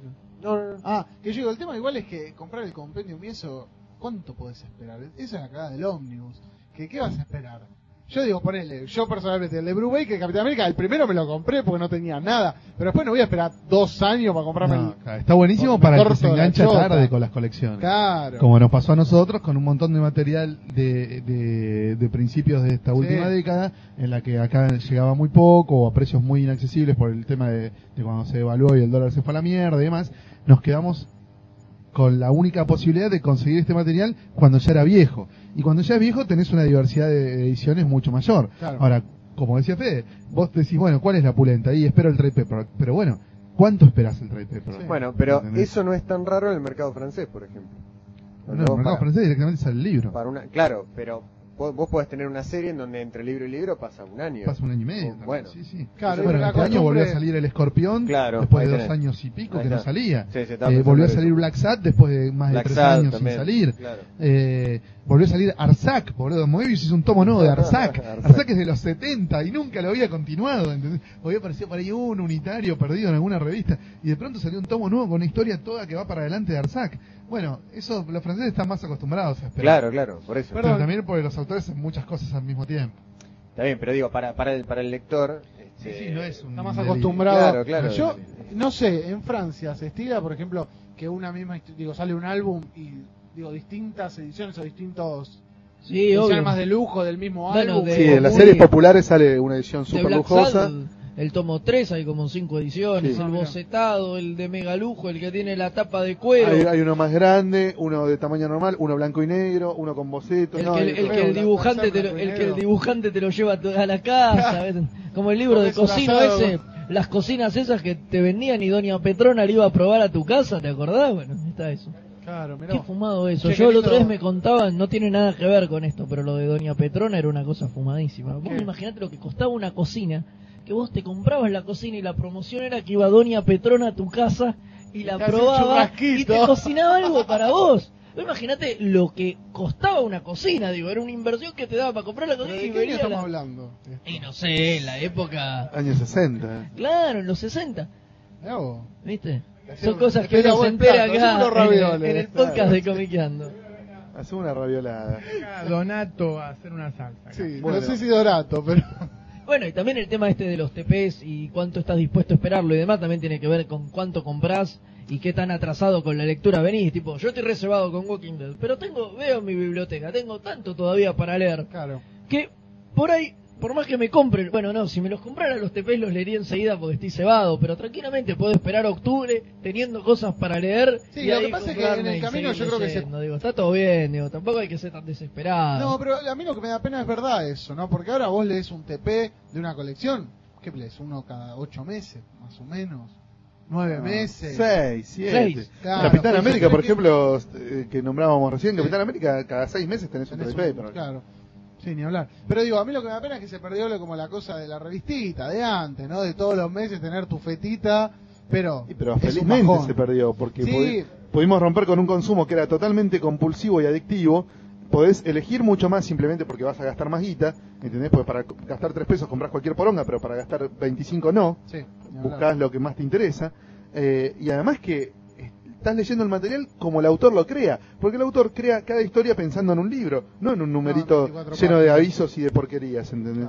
Sí, eso también, ¿no? Como que modificó un poco el concepto y por eso también el comic book perdió algo de sentido, ¿no? Porque en una época lo bueno de un ongoing era justamente eso, era ese continuación infinito, el cliffhanger. Yo Digo, y, y eso hoy por hoy se perdió por completo, por eso yo creo que la tendencia es cada vez volcarse más al libro y casi que las revistas no tienen Sí. sentido, porque en una época la el sentido de la revista era ese. eso, claro, el, el continuará eso. infinito ya Exacto, era como, era existe. la- como ver la telenovela. Claro, El claro, el tal último cual. capítulo te Claro, engancha con cual, el siguiente y el otro con el siguiente. Yo quiero invitar, perdió. quiero invitar a los lectores, a, los- a los escuchas en realidad, no a los lectores, que leen revistita pero en papel, no escaneada, en papel, que digan a ver por qué, qué es lo que les sigue atrayendo, digo, pero eh, que, que- a ver, me porque hay cuesta- algo que a nosotros se nos escapa, Me evidentemente. cuesta horrores. Yo la única, la única revista mensual que leo es La Fierro.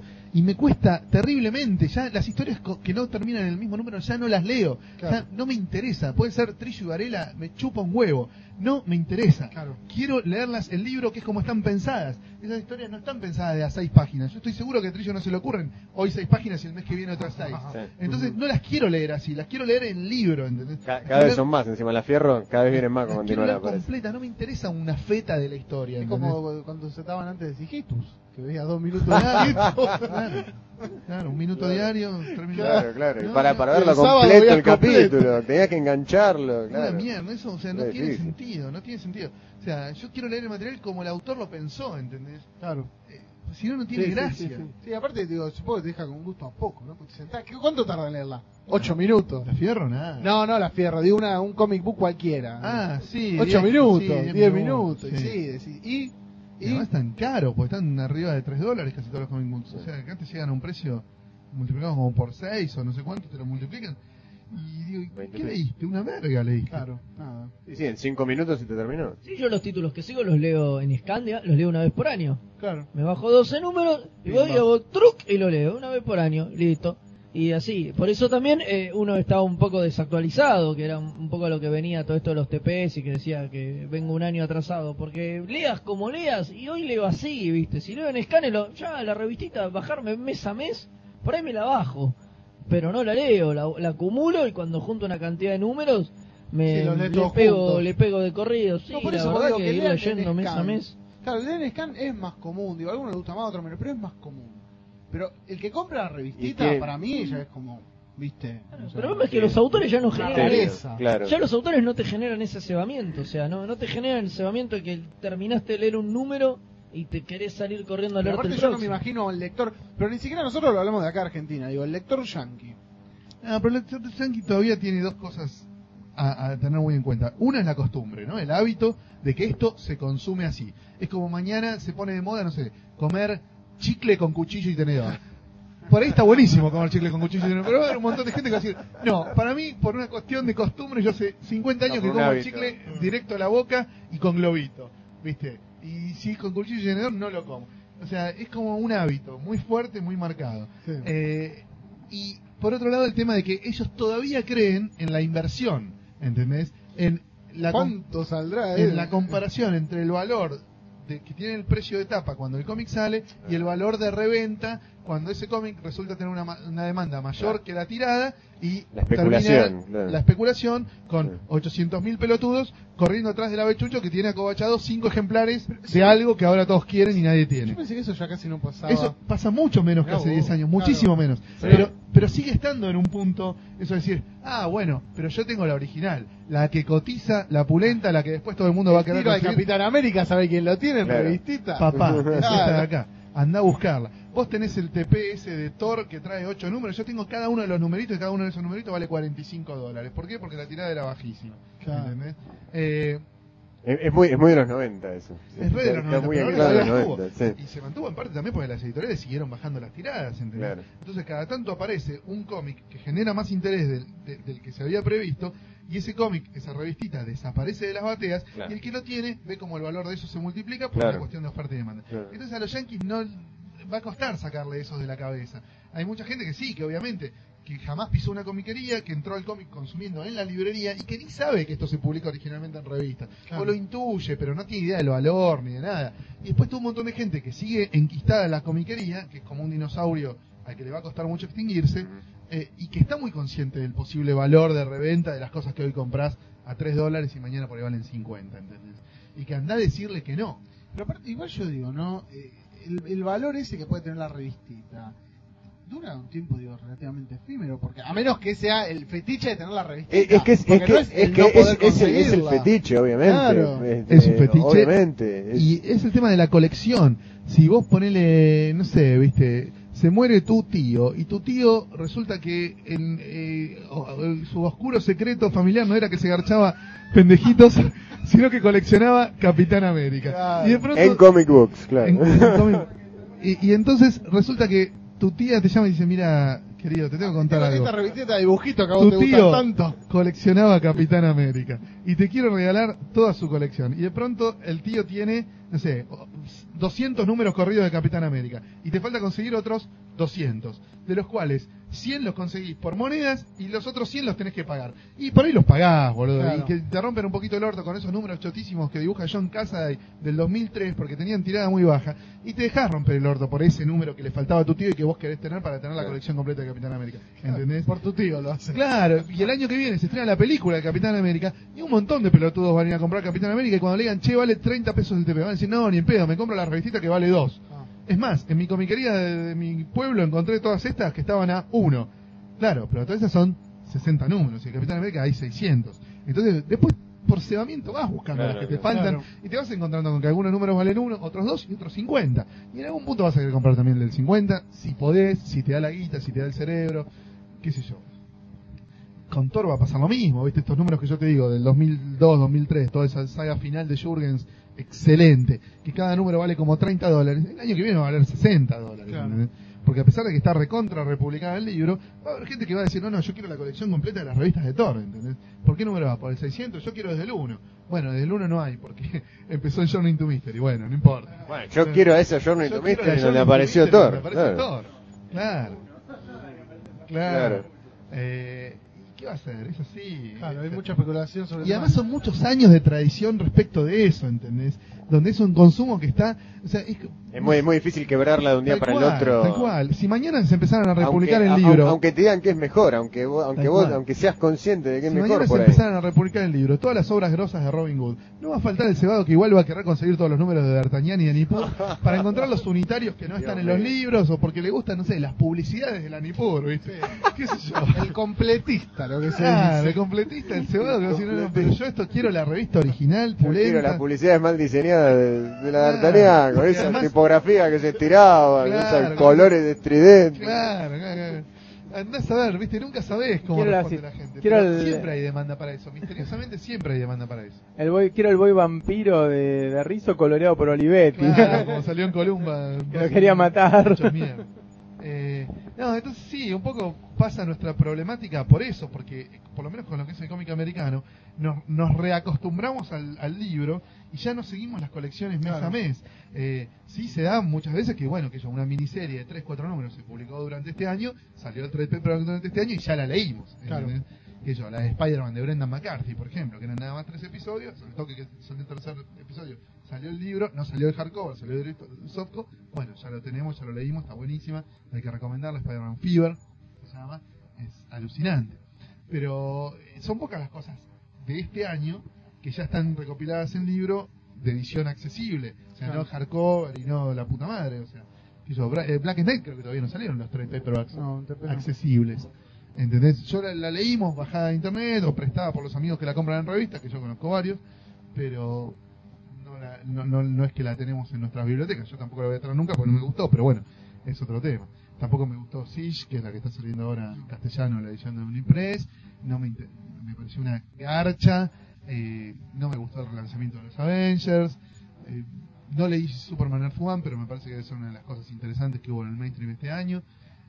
Pero en general son contados con lo de una mano. Bueno, amigos, sabes, me gusta más Vértigo.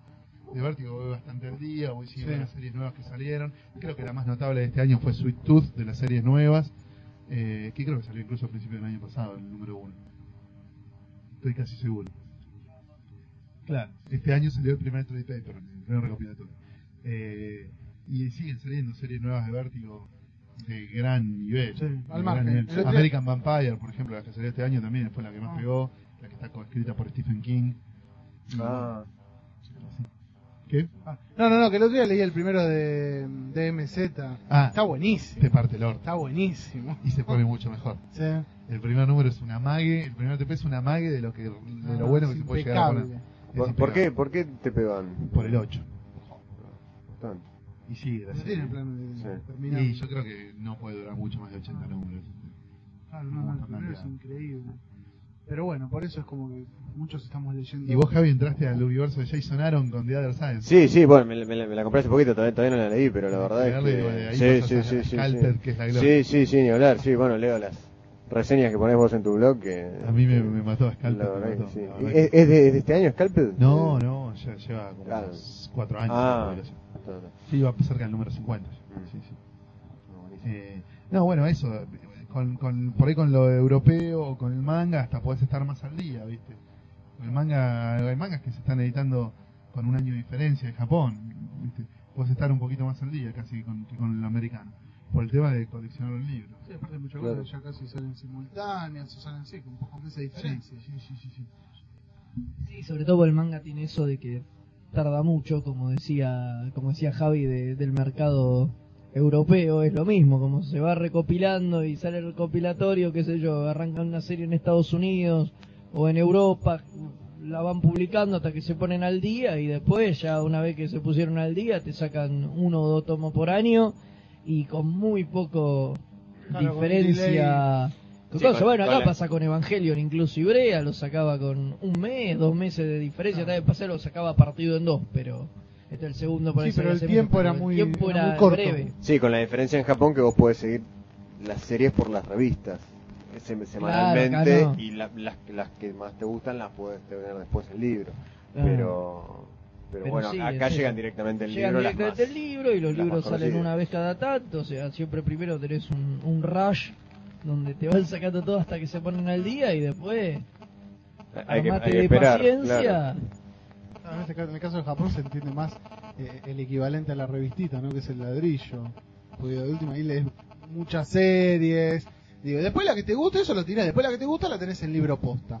Claro. Pero digo, le- le- le- o sea, si vos compras la revistita, después el TP es un bajón, porque estás gastando el doble Claro, todo la el mega tiempo. antología del tancón y bueno, qué sé yo, por ahí en algún momento los yankees se dan cuenta que la posta es esa Claro. y, y como no pueden como no pueden resignar la prepublicación porque necesitan los avisos, se empiezan a sacar Claro que los tancón. yankees no. Hay una ¿Te especie. imaginas una Justice League Weekly en vez de Johnny Weekly? donde tiene avisos todo. y 16 Ba- Batman, historietas. Superman, de- Flash, claro, todos o sea, los, todos los héroes de tancobón. claro, después sale el tancobón. de Flash, el tancobón de, de Batman, estaría bueno. No, un Batman Weekly, un Superman Weekly y un Liga Weekly. Ahí Estamos, estamos tirando unas ideas grosísimas, ¿eh?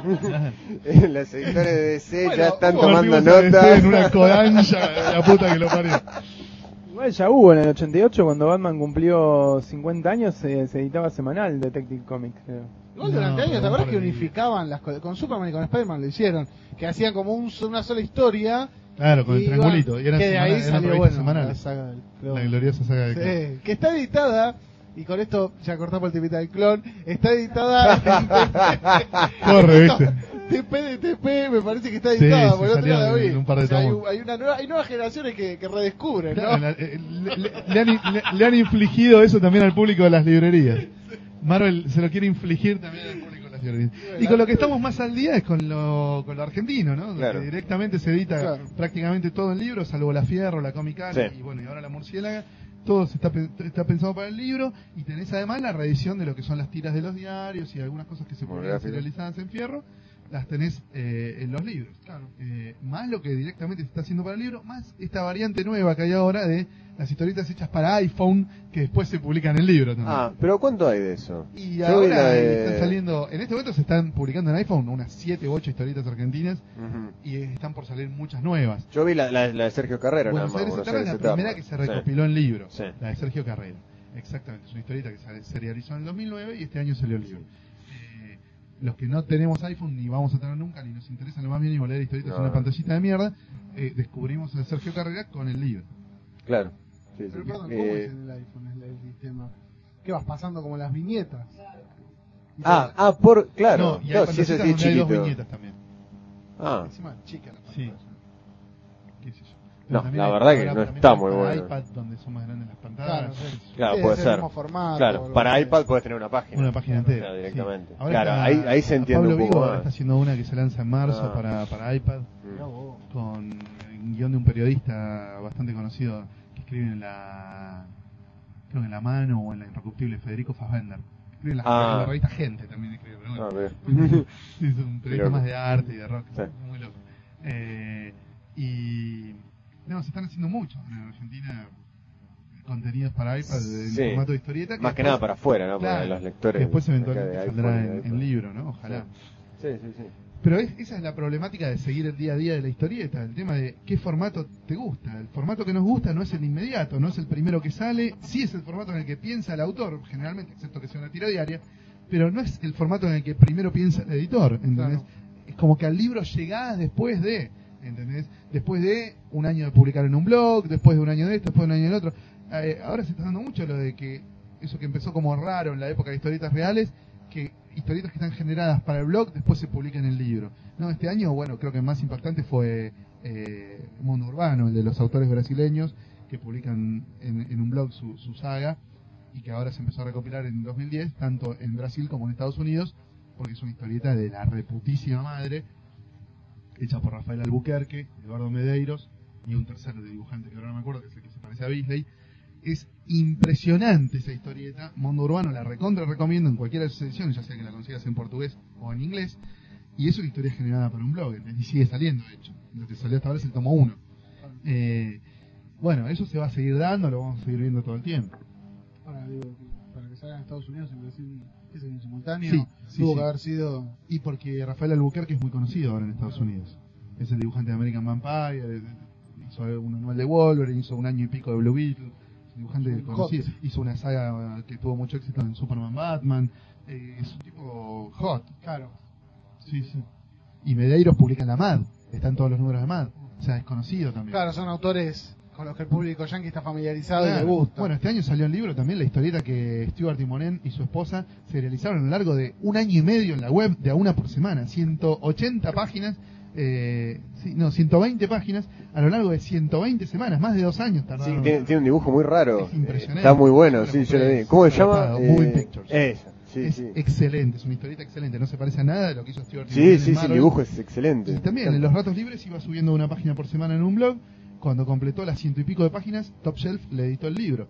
Y eso es un laburo alucinante que es nuevo y no es nuevo, ¿entendés? Es de hace dos años Claro, y claro. no, y es de ahora. Porque salió el libro cuando se terminó la historia. Ah, como pasa un poco con historietas reales acá también, ¿no? Un poco sí. Es, parecido. sí, sí. O sea que tenemos también ese tema, ¿no? El de la inmediatez eh, versus el formato que a uno le gusta. Sí, sí. Bueno, hacemos una breve pausa. Muy breve, porque Javi se tiene que Me retirar. tengo que retirar. Eh, así que bueno, volvemos ahora en un minuto.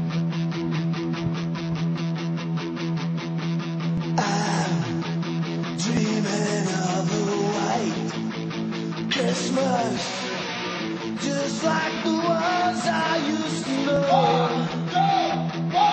Where the tree tops.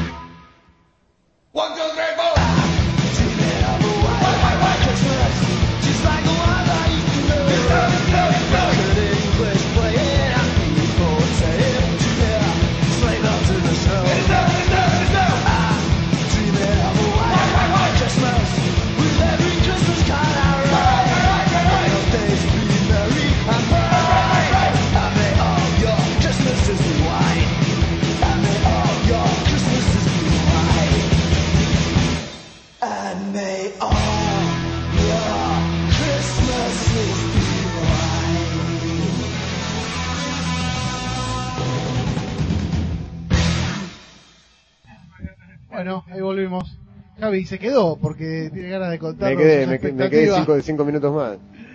Eh, Bueno, nada, lo que estamos hablando recién, bueno, Andrés sugería a ver que, bueno, hablemos un poco a ver qué expectativas hay para el año que viene. Yo tengo breve. una buenísima, que no pongas un tema como el que acabas de poner.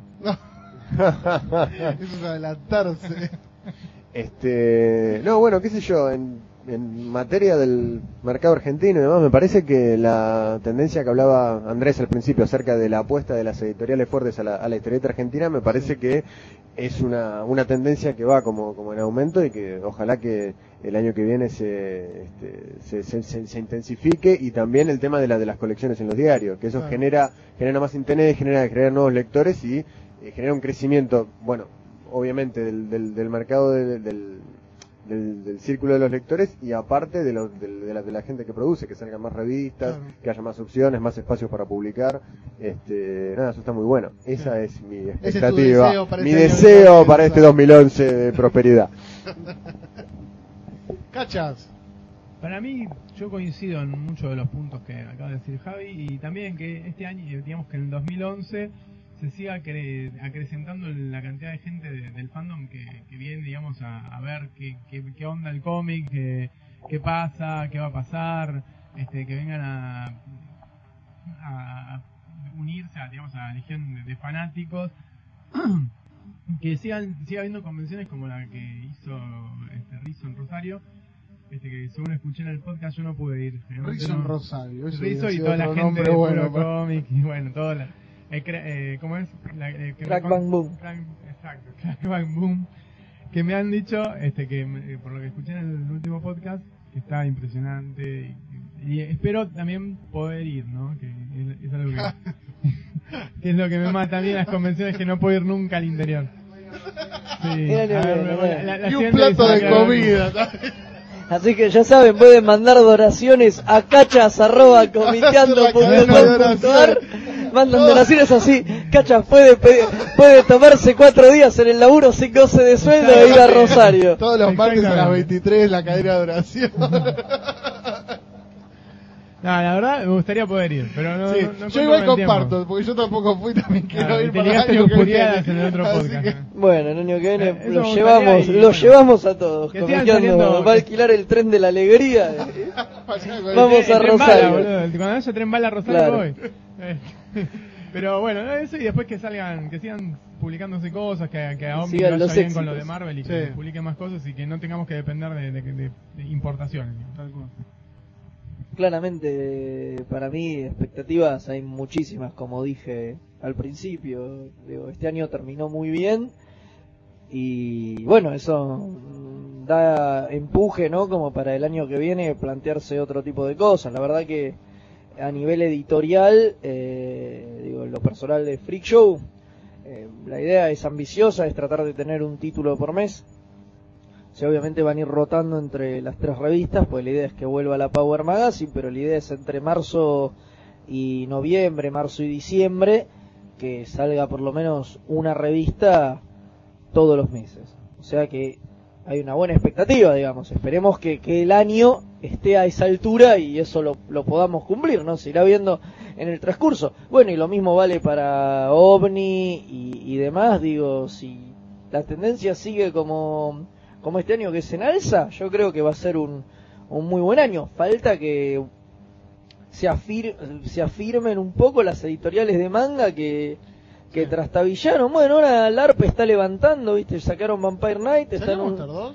eh, sí, salió Ah, Monster ¿salió? 2, salió Naruto, salió Vampire Knight, que estaba atrasado, ya tienen anunciado Ouran Host Club, que supuestamente estaría saliendo la semana que viene o la otra. Y bueno, y después ya dicen que sale One Piece, Dead Note, y qué sé yo, está bien, digo, anuncios han hecho siempre, Sí, pero... dicen, no, o sea, no le creo al dicen. Pero aparentemente en materia de manga, por lo que dicen las tres editoriales que hay, ¿no? Digamos, tanto la de nuestro amigo Muñones como Ibrea Hilar, a diferencia de todo el resto del mercado, va a ser muy intenso. Eso es lo que proponen, dicen, tuvimos un año muy flojo, entonces vamos a tratar de recuperar el tiempo perdido en el verano y prometen mucho. Hay que ver si cumplen, lo sabremos en marzo, cuando No les- termine el verano, pero no bueno, les creemos diferen- por las dudas. No, no, obviamente no les creemos, pero a diferencia de los demás que todos dicen, bueno, paramos hasta marzo y en marzo arrancamos de nuevo, eh, la idea con la historia de, man- de manga es al revés, es ponerse las pilas durante el verano y obviamente a partir de marzo seguir, digamos, pero compensar este año tan choto que, Que, tuvo que Que- las que- que- que- abocadas a ese que tuvieron. rubro. Así que obviamente la, la expectativa obviamente para el año próximo es muchísima. También, bueno, tenemos una nueva edición de Crack Bamboo, como decía.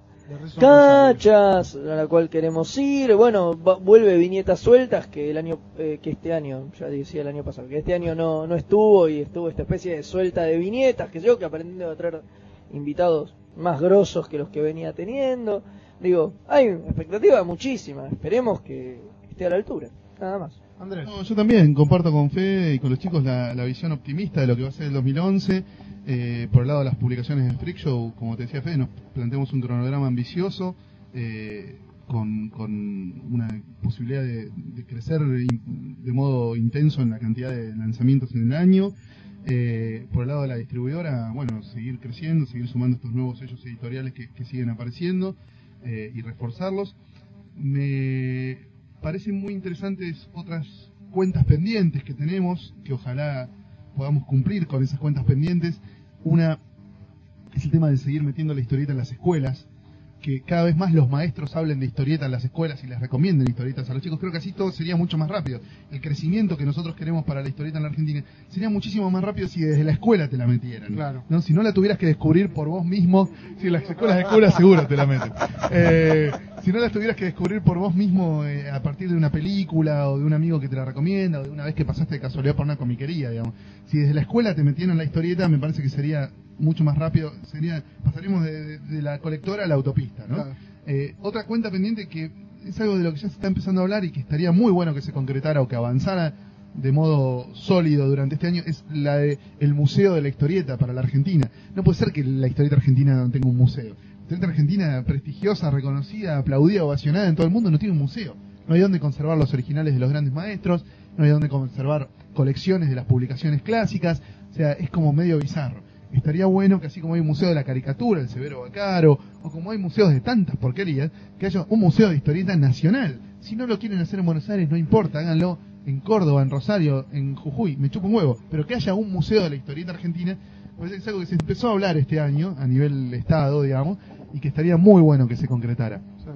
Por el lado de, las, de los eventos también, mi expectativa es a que esto siga creciendo, a que se diversifique la oferta, a que haya eventos de gran calidad en distintos lugares del país, seguir viajando a todos los que me inviten para, para participar, porque realmente eh, la experiencia sigue siendo eh, alucinante.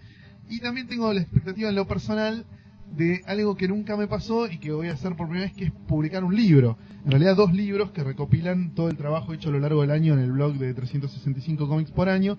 Eh, esto lo va a editar Llanto de Mudo, el primer tomo en marzo y el segundo creo que en agosto. Eh, bueno, voy a tener una actividad más que es la de hacer una gira promocional de presentación de un libro mío en librerías y El comiquerías. Claro, el Papa Tour 2011, en librerías, comiquerías y centros culturales de muchos lugares del país que, que ya estamos organizando con los chicos de Llanto. Eh, voy a estar también coordinando las actividades de historieta para la Feria del Libro Infantil y Juvenil, donde también vamos a tener invitados internacionales y movidas grosas. Eh, y bueno, nada, el blog va a tener su segunda temporada, por supuesto, Sí. pues tuvo mucho éxito la primera. Eh, y por ahí hacemos dos libros, o uno por lo menos. Eh, así que bueno, esas son, son las expectativas, a que esto siga bien, que siga creciendo. Ojalá alguien publique Vértigo en la Argentina, ¿no? Ojalá alguien publique cómic europeo en Argentina, ojalá alguien publique manga de calidad en la Argentina y no saque uno cada seis meses como los hijos de puta del Art con Monster. Eh, y bueno, eso, ¿no? Ojalá esta nueva etapa de Fierro se afiance y, genere obras del nivel de, de que ya se venía generando, o mejor. Eh, que Fierro vuelva a sacar libros, claro. Eh, no, un montón de cosas tenemos para pedir y ojalá se cumplan todas. ¿Vos, Martín? No, no, no, yo adhiero en buena medida. Lo del museo me parece muy importante.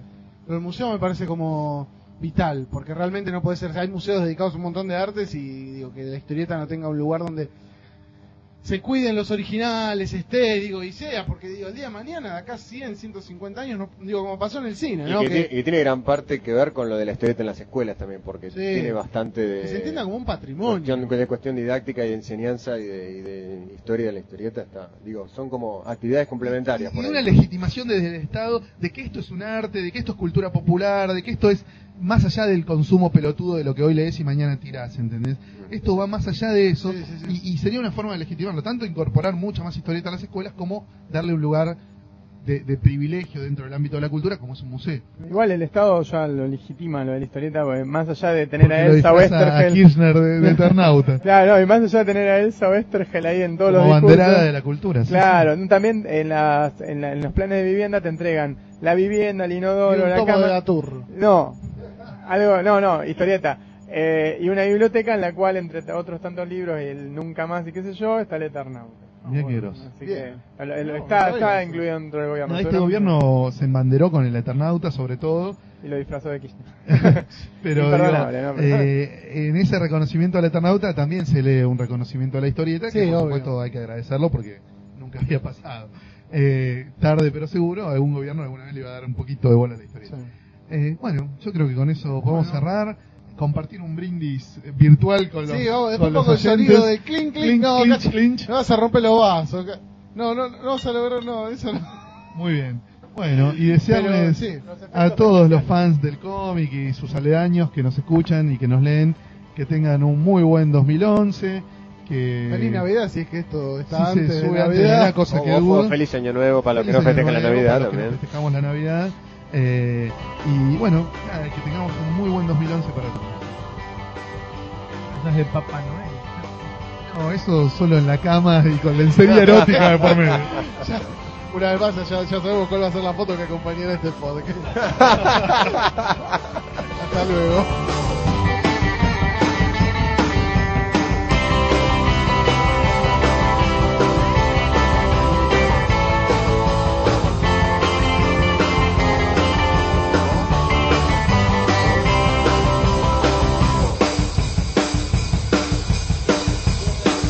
Estuve practicando con el micrófono de supervisor de caja. Baños al pasillo 22. Baños al pasillo 22.